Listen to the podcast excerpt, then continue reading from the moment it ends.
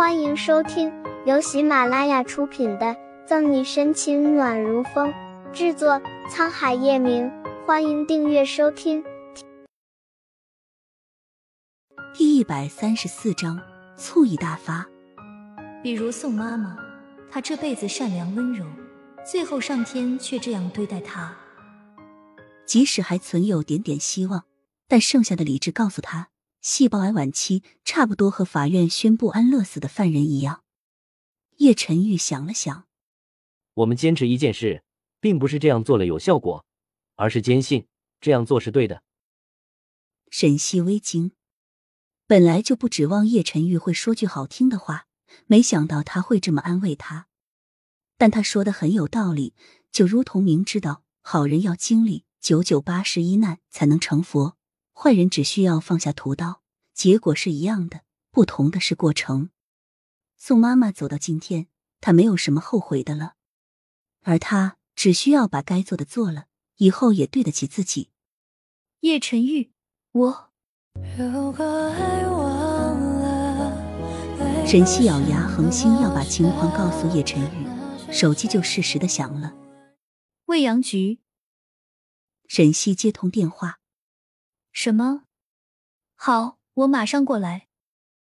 脸色凝重，沈西言简意赅的挂断电话后，对叶晨玉说：“城东发生命案，需要我现在过去出现场，你把我放在这里就好了。”昨天叶晨玉着急忙慌的赶回来，应该是公司有很重要的事，而他的公司和城东正好相反，这边很难打到车，我送你过去。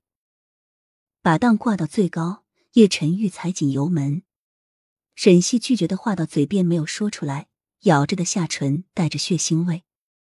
叶晨玉，你别对我这么好行吗？不然我该怎么办？车速很快，要四十分钟的路程，十五分钟就到了。刚进顾青说的废弃工厂，很多警察就已经在那里了。小心一点。在沈西下车时，叶晨玉拉住他。点点头，沈西关门的瞬间停下，张了张嘴，娇嫩的唇。叶晨玉，生日快乐！说完，沈西耳根发烫，把门关上，就往正在做笔录的谭维跑去。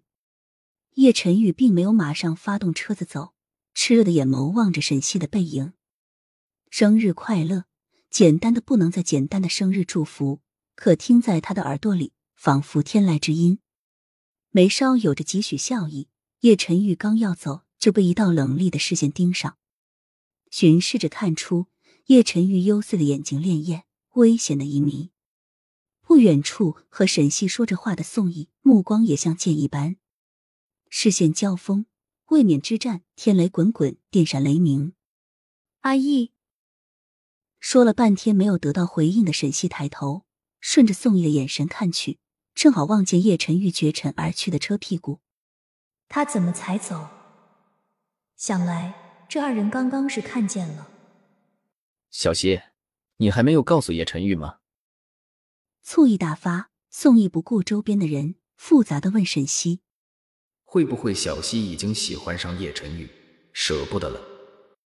听见有八卦，做笔录和搜查草丛的警察都立着耳朵。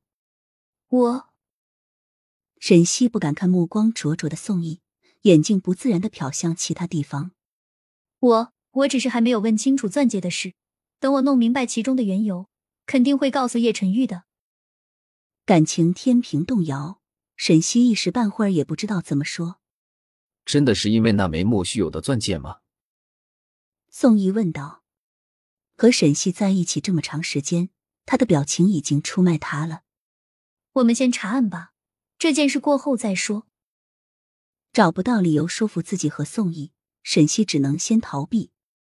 不等宋义再开口多问，沈西带着谭维就去看尸体。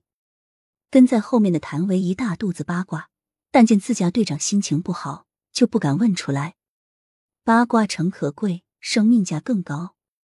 沈队发起火来，那不是一般的可怕。他还是先不要去触眉头的好。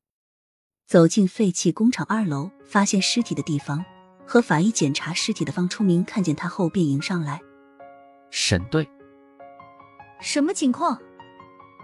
沈西戴上专用手套，在看见死者的模样时大吃一惊。嚣张女，怎么是她？本集结束了，不要走开，精彩马上回来。